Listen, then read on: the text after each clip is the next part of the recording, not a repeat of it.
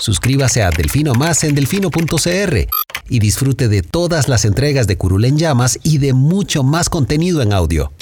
Delfino.cr El chuchinguismo político. Chuchenga, diputado, chuchenga. Si va a ser por nosotros que este país se puede ir a la mierda. Y en lugar de ponerle Instituto Nacional de las Mujeres, ponerle Instituto Nacional de las Lesbianas. No tengo dinero ni nada que dar. Delfino.cr presenta Curul en llamas, cubriendo y sufriendo la Asamblea Legislativa, porque alguien tiene que hacerlo.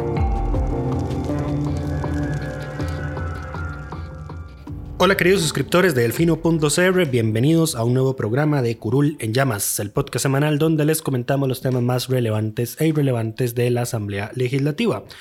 Les saluda Luis Madrigal desde el 19 de marzo del 2021, como siempre en compañía de... May, espero que todas y todos estén bien. Esta semana eh, el proyecto de empleo público siguió dominando la agenda legislativa. Eh, no ha llegado todavía al plenario. Eh, Ya no, llegó a plenario. No se han empezado a conocer ninguna de las mociones de reiteración que Eso se presentaron, eh, que fueron, ¿cuántas fueron? 200 y pico, casi 300. Las casi 300 mociones, eh, pero bueno, vamos a hablar de eso y el conflicto que eso generó entre el presidente de la Asamblea Legislativa, Eduardo Cruikshank, Se presentaron 352, pero ya después por algo que vamos a hablar, la cifra cae un poquito menos de 300. Ahí está. Ok. Con Eduardo Cruxan. El conflicto entre Cruikshank y diputados por la interpretación que él hizo y la agrupación de mociones y no darles tiempo. Eh, además, el Ejecutivo aprovechó esta semana para en dos ocasiones limpiar eh, la agenda legislativa y abrirle espacio. Vamos a comentar esto también. Y los nuevos problemas del edificio de la Asamblea Legislativa eh, que se inunda en marzo. Nadie quiere saber qué va a pasar en octubre. Se inunda con los aguaceros de los cafetaleros. Imagínense cuánto pasa un huracán, pero bueno. Pero bueno, empecemos. Eh, proyecto público. Eh, empleo, público. Ah, no, andas terrible hoy. Es, es hora de dormir. Eh, empleo público.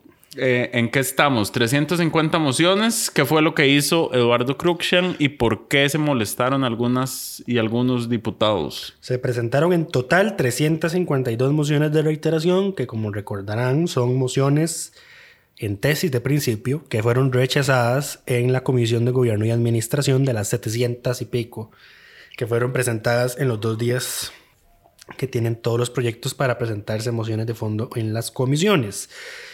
Eh, después de eso, don Eduardo emite una resolución en la que dice cuáles mociones son admisibles y dice, bueno, todas son admisibles menos tres. La número 18, la número 231 y la número 250. ¿Por qué? Porque dice don Eduardo que esas mociones fueron debidamente aprobadas por la Comisión de Gobierno. Y luego agrupó 98 mociones que para él son conexas o similares. Y entonces la cifra se reduce a 254 mociones. En- importante señalar eh, el procedimiento. Eh, el reglamento de la Asamblea Legislativa es el que señala eh, la potestad de los diputados de reiterar mociones que fueron rechazadas en la comisión. Primer párrafo del artículo 138. Y expresamente dice que hayan sido eh, rechazadas. Entonces, por eso es que Lucho menciona que por tesis de principio, aquellas que son aceptadas no pueden ser reiteradas. ¿Qué es- cuál, ¿Cuál es la lógica? Es algo que yo todavía me pregunto. Es algo que si lo analizamos bien no tiene lógica, pero ni sentido, pero es así, así es como ha funcionado la Asamblea toda la vida. El tema es si la comisión aprueba una moción que modifica el texto, ya el plenario no puede, vía reiteración, hacer, retrotraer esa, ese cambio, esa modificación. Solo puede, solo puede conocer mociones, propuestas que fueron rechazadas, más no aquellas que fueron aprobadas.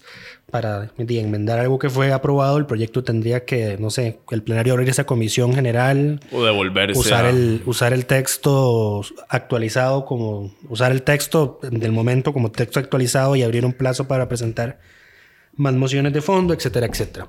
Pero bueno, eh, ¿por qué mencionamos esto? Porque resulta y acontece que don Pablo Heriberto Barca, diputado del PUSC, miembro de la Comisión de Gobierno, eh, y quien reiteradamente ha puesto excusas diciendo que ya no va a votar a favor la iniciativa, eh, dijo, eh, bueno, protestó porque don Eduardo no le aceptó la reiteración a la moción, no le aceptó, no le aceptó la reiteración número 18, que es una moción de él que la comisión de gobierno se aprobó.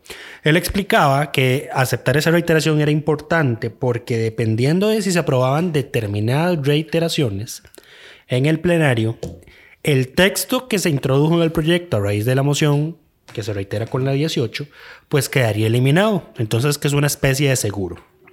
Don Eduardo no le dijo que no en el momento. Sin embargo, si nos vamos a la literaria del artículo 138, debería haberle dicho que no en el momento. Don Eduardo dijo que iba a analizar el tema y que le iba a responder el lunes. ¿Por qué analizar? Pues resulta y acontece que hay, ha habido ocasiones previas a estas en las que don Eduardo ha admitido mociones de reiteración de mociones que habían sido aprobadas en la Comisión de Gobierno y Administración. Don José María Villalta es un partidario de que en el plenario también se puedan presentar mociones de reiteración sobre mociones aprobadas. Eh, sin embargo, el reglamento dice expresamente que son solo las rechazadas. Ahora bien, no es la primera interpretación antojadiza que don Eduardo hace del reglamento. El problema es cuando una vez no lo aplica, luego lo aplica y luego lo vuelve a desaplicar. Porque entonces mal acostumbra a los diputados, crea incerteza jurídica y eh, luego abre pie para que se presenten reclamos en la sala constitucional. Correcto. Em, ¿Cómo se resolvería esto? Modificando el, El reglamento. reglamento. legislativo y que se diga que se pueden reiterar cualquier moción eh, ya haya sido aprobada o rechazada. Que esto volvería inútil el trámite de comisión, di, dependiendo de si no estamos frente a diputados que recurran al filibusterismo para reiterar todas las mociones que se le presentaran a un proyecto. Eh, porque en este caso entonces no estaríamos ante 600 y pico mociones que se podían reiterar, un poquito menos. Eh, dice, no antes más de 700, ¿verdad? Entonces sería un desastre. Eh, pero bueno, ese fue el tema con don Pablo Heriberto. Don Pablo dijo eh, que no iba a apelar la resolución de don Eduardo, nada más le estaba solicitando que por favor analizara el tema y que si a bien lo tenía corrigiera su resolución. Eh, fue muy enfático en eso, en que él no estaba apelando, porque eh, días antes, bueno, pues, en realidad fue ese mismo, fue ese mismo, día. Fue, fue ayer. Sí, fue ayer, sí. Eh, don Paulo presentó una moción para que el proyecto de ley de empleo público fuera devuelto ocho días a la Comisión de Gobierno y Administración para que se rindiera un nuevo dictamen. ¿Por qué? Porque para todos, eh, vamos a ver, no fue, no fue, no fue, fue el miércoles. Yo pensé que te estabas, ibas a mencionar el tema de Paola y Villalta, que pero- sí querían pero- apelar pero- la resolución. Sí, pero van- vayamos primero a lo, a lo- terminamos con Pablo primero. Ok. Don Pablo presenta el miércoles una moción para que el proyecto de ley de empleo público se devuelva ocho días a la Comisión de Gobierno. ¿Por qué?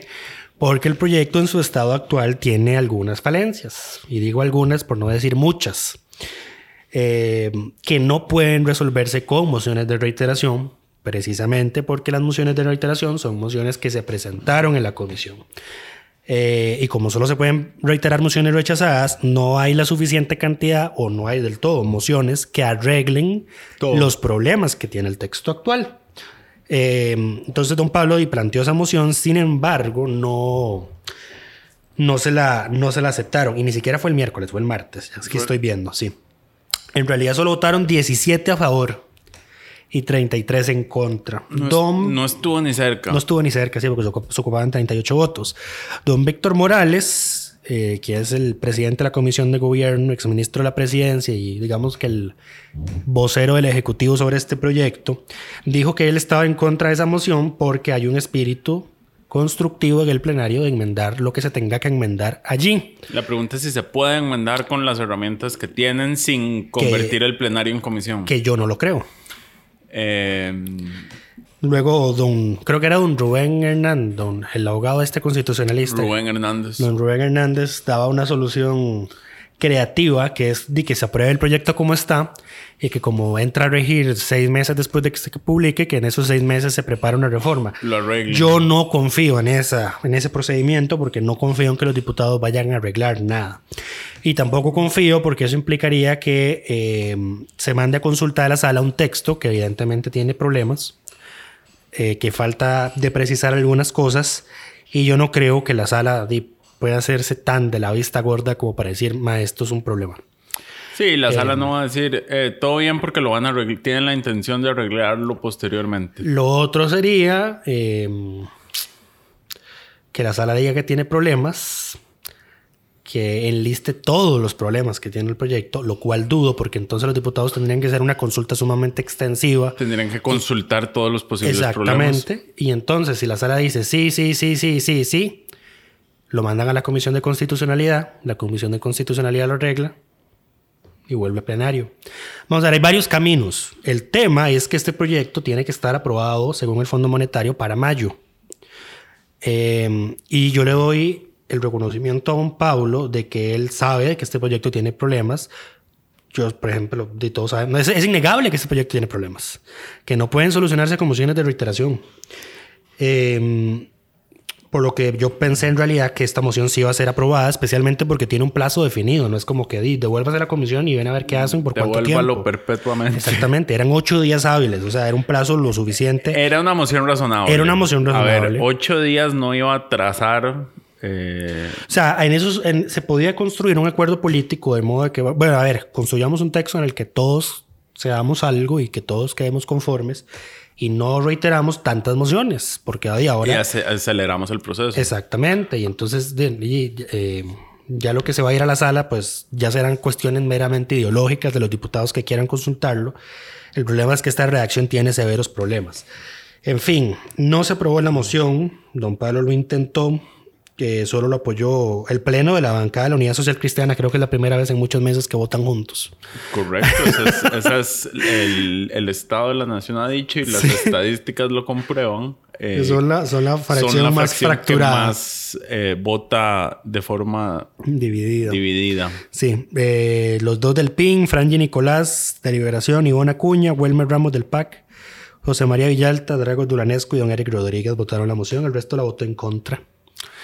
Eh, pero bueno, eso fue el tema con don Pablo. Volvemos al tema de la resolución. Suave, por- Es- dado el reconocimiento que le hace Lucho a Ah. Pablo por su intención de eh, solucionar esto de una forma propositiva y por el hecho de que después de que se le rechazó la moción, eh, yo le reconozco eh, que sigue manteniendo una actitud constructiva hacia este proyecto y no se ha tirado por el lado de voy a votarlo en contra porque no me hicieron caso. Eso es ahora en el plenario, porque la comisión sí tenía esa actitud, pero bueno. Correcto. Em, le reconocemos, le damos el reconocimiento del diputado de la semana. Adicionalmente, porque en medio del caos de la semana pasada del PUSC, don Pablo Heriberto salió relativamente bien librado sin ningún escándalo e incluso le tocó, tenía programada una entrevista en el programa de, de Manuel y Oscar desde el búnker. Eh, ese, ese, el jueves de esa semana y le tocó dar la cara por la fracción y lo hizo, digamos, de una forma muy... Relativamente bien. Exacto. de paso anunció que... Entonces, ¿Qué, por- qué- qué fue lo que anunció respecto a ser presidente de la Asamblea? Que si alguien lo postulaba y se reunían los votos, y lo aceptaría. así quien no. Sí, recordemos que don Pablo fue víctima ahí de, de, una, de lo considerado una traición al interno de la unidad en el pasado primero de mayo. Pero Correcto, pero bueno, le damos el reconocimiento esta semana. Se ha portado bien. bueno, se portó bien esta semana. Eh, correcto, Eh, pero Y a continuamos. ver, y luego ya cuando ustedes escuchen el resto del programa, verán que es que no pasó mayor cosa esta semana. Entonces, di, hay que, Fue una semana lenta. había que dárselo a alguien. Hay que reconocerle a él también al. Volvemos con el tema de la resolución.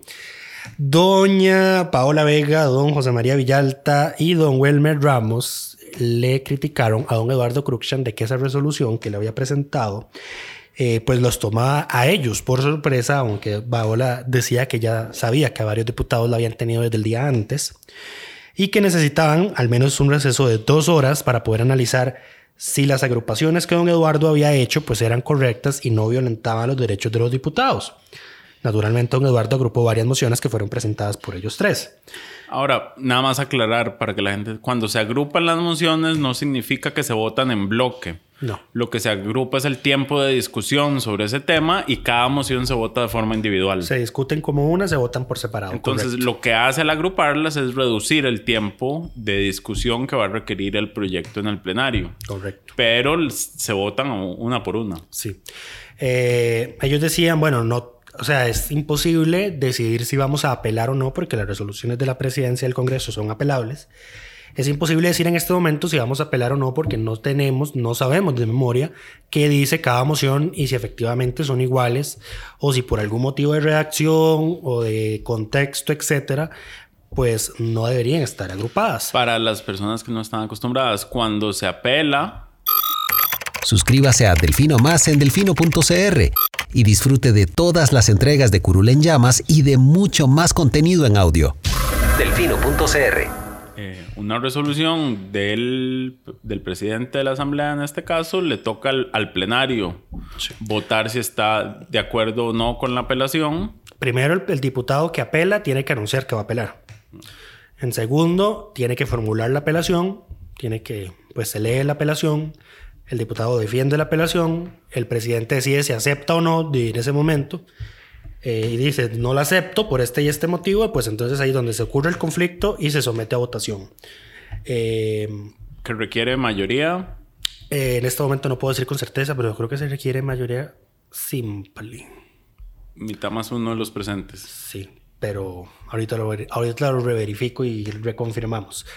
O puedes ir haciéndolo vos mientras tanto. eh, ellos decían, bueno, no podemos, no podemos decir si vamos a apelar o no porque no sabemos las mociones de memoria. No sabemos si están bien. Eh, no sabemos si, si, tengo, si me fuerza a apelar a lo ciego. Eh, yo podría desistir de la apelación el lunes. La posición de don Eduardo era que alguien diga que vaya a apelar porque este es el único proyecto en agenda este viernes, este jueves, perdón, uh -huh. y levantamos la sesión y conocemos las apelaciones el lunes. Entonces van a tener viernes, sábado, domingo eh, y hasta el lunes en la mañana para formular la apelación y decidir si va, efectivamente van a apelar o no. Es mayoría simple. Mayoría simple, gracias. Eh, pero no, eh, Paola Vega y don José María estaban muy insistentes con que se diera un receso de dos horas para analizar ahí mismo la resolución de don Eduardo y decidir si se iba a apelar o no. Eh, don Eduardo al final no accedió y de, levantó la sesión ya pasada a las 4 de la tarde. Y les dio, ellos pidieron dos horas y les dio Tres, días tres días para que analicen si van o no a apelar. Ahora, el lunes tenemos sesión extraordinaria y maratónica desde las 9 de la mañana hasta las 6 de la tarde. Empiezan los, los maratones. Empiezan las sesiones maratónicas. Lunes, martes y miércoles habilitadas por el momento, de 9 de la mañana a 6 de la tarde. Así es. Para conocer estas mociones.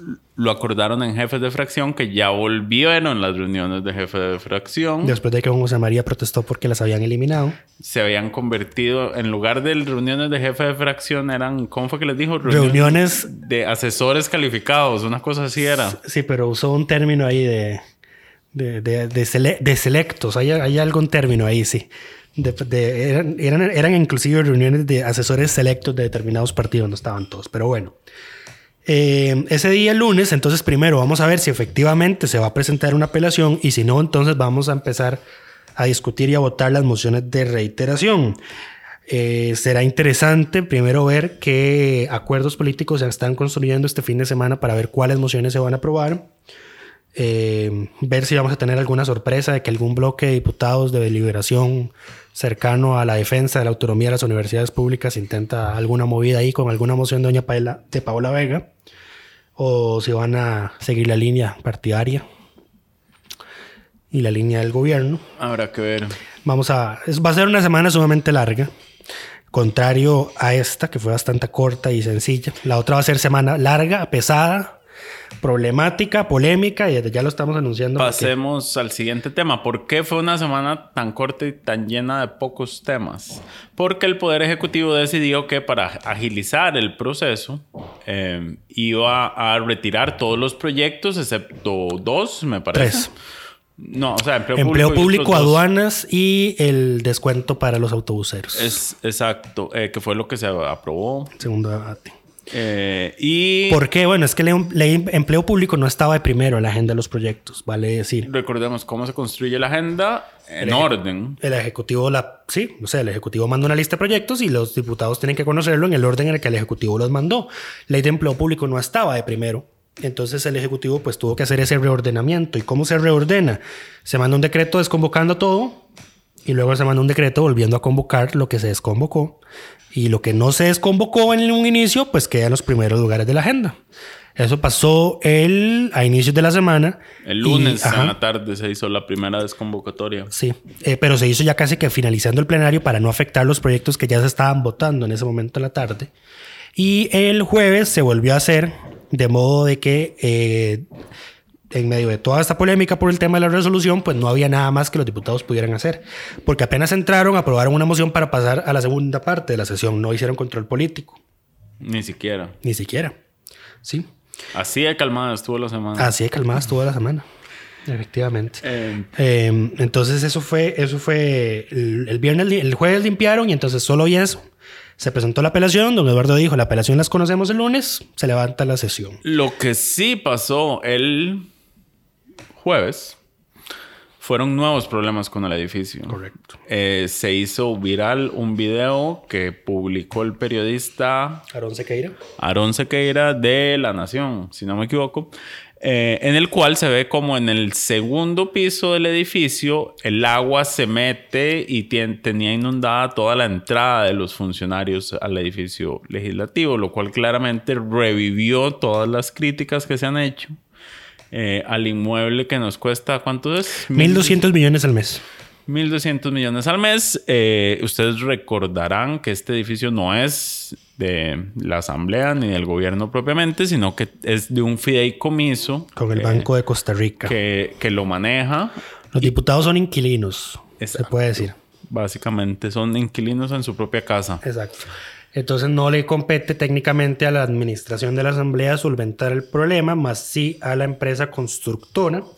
Y bueno, después del aguacero, del aguacero los cafetaleros, después de la inundación y de que se hiciera viral el video y de todas estas críticas que comentaba May, pues el fideicomiso del Banco de Costa Rica mandó un comunicado diciendo estamos al tanto, cuando nos enteramos activamos todos los protocolos, el edificio tiene una póliza seguro de 10 años para tratar vicios ocultos, que, que es como... Como precisamente este caso. Como es- que este tipo de cosas, exactamente.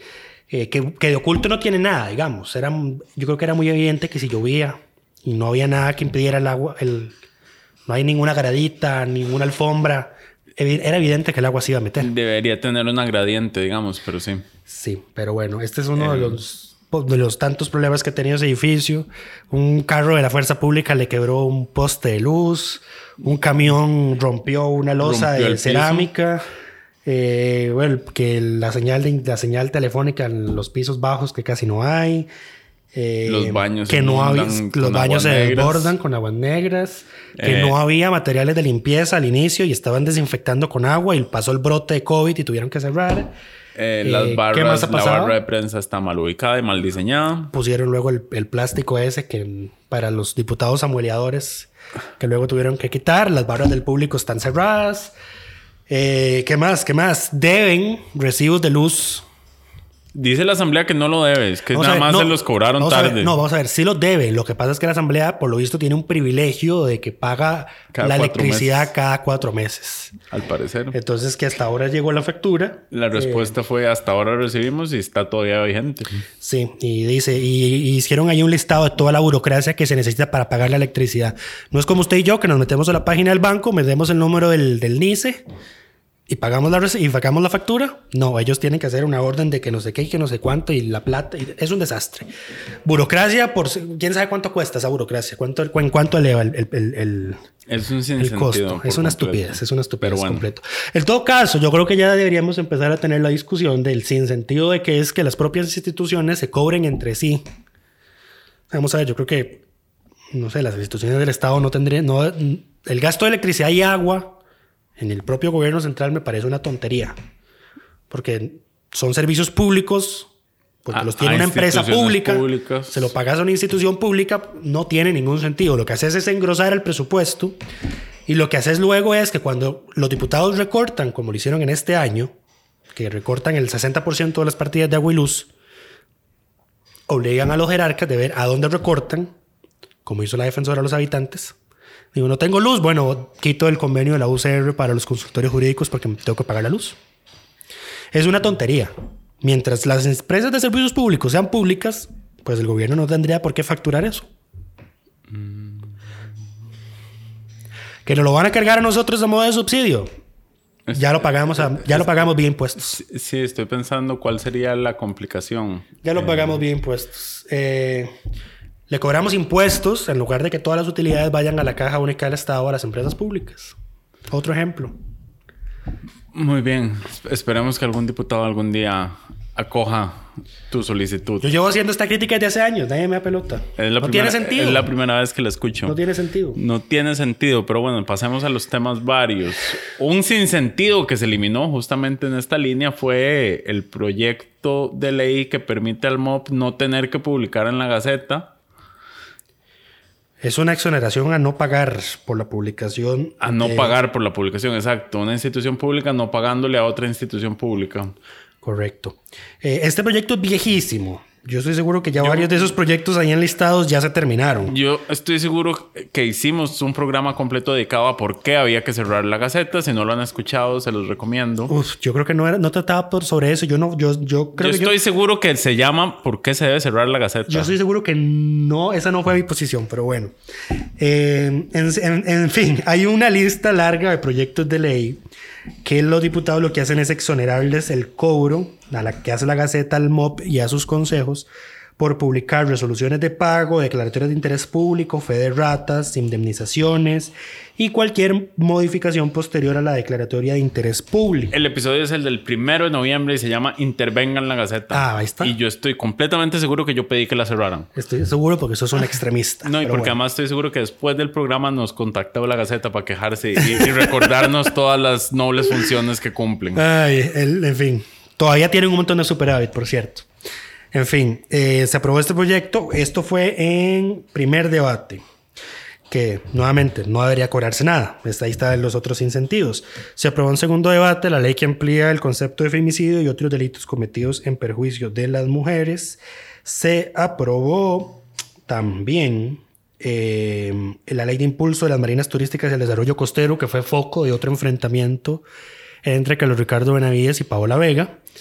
Eh, ya es costumbre entre Sí. ellos dos. Don Carlos Ricardo no le responde, pero lo, hizo, mención, hizo alusiones a los ambientalistas o pseudoambientalistas y Paola Vega es ambientalista, pues eso toca fibras sensibles y la mujer le respondió con todo. En fin, se aprobó también en segundo debate la ley de movilidad peatonal, que ya habíamos hablado de esto en un podcast. Simple y sencillo, de ahora en adelante la municipalidad se va a encargar de construir y mantener las aceras de sus propiedades y a cambio se las van a cobrar a todos los habitantes del distrito. Y un proyectito que sigue evidenciando qué tan influyentes son nuestros amigos autobuseros en las altas esferas públicas, un descuento del 25% sobre el monto del canon de la RC para las empresas autobuseras, sumado a que al 75% restante los autobuseros lo van a pagar, lo van a poder pagar el del 2020 por un plazo de 24 meses y el del 2021 en un plazo de 12 meses de forma diferida. Ese proyecto fue aprobado realmente rápido. Sí, Eh, estaba dispensado de trámites. Hay que señalar porque fue presentado, eh, me parece que la segunda semana de febrero y ya para la segunda, tercera semana de marzo está siendo aprobado. Eh, así que, eh, y bueno, y fue firmado como por 37 diputados Por y 37. diputados, eh, lo cual nada más refleja por qué en este país nunca vamos a tener un servicio público de transporte público eficiente. Eh, Votaron solo dos en contra, don David Gurzón y don José María Villalta.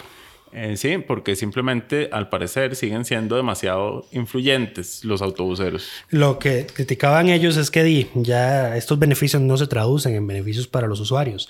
Es más, recuerdo una nota reciente de que Arrecep estaba planteando una rebaja generalizada en todas las tarifas de autobús de un determinado porcentaje y salieron los autobuseros a decir esto nos va a afectar presupuestariamente, que no sé qué, y desestabiliza las finanzas. Lo pierden, ¿ah? Lo mismo de siempre. Lo pierden. En fin, estos fueron los temas más relevantes de esta semana. Como ya vieron, semana cortita, calmada, no podemos esperar lo mismo de la que viene. Así que Eso sería todo por mucha esta paz semana. mental si se van a atrever a acompañarme en seguir el desastre que va a ser esta próxima semana. Esperamos que todas y todos estén bien y nos escuchamos la próxima semana.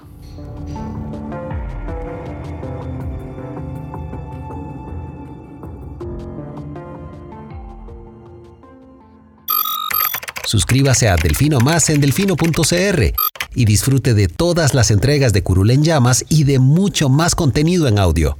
Delfino.cr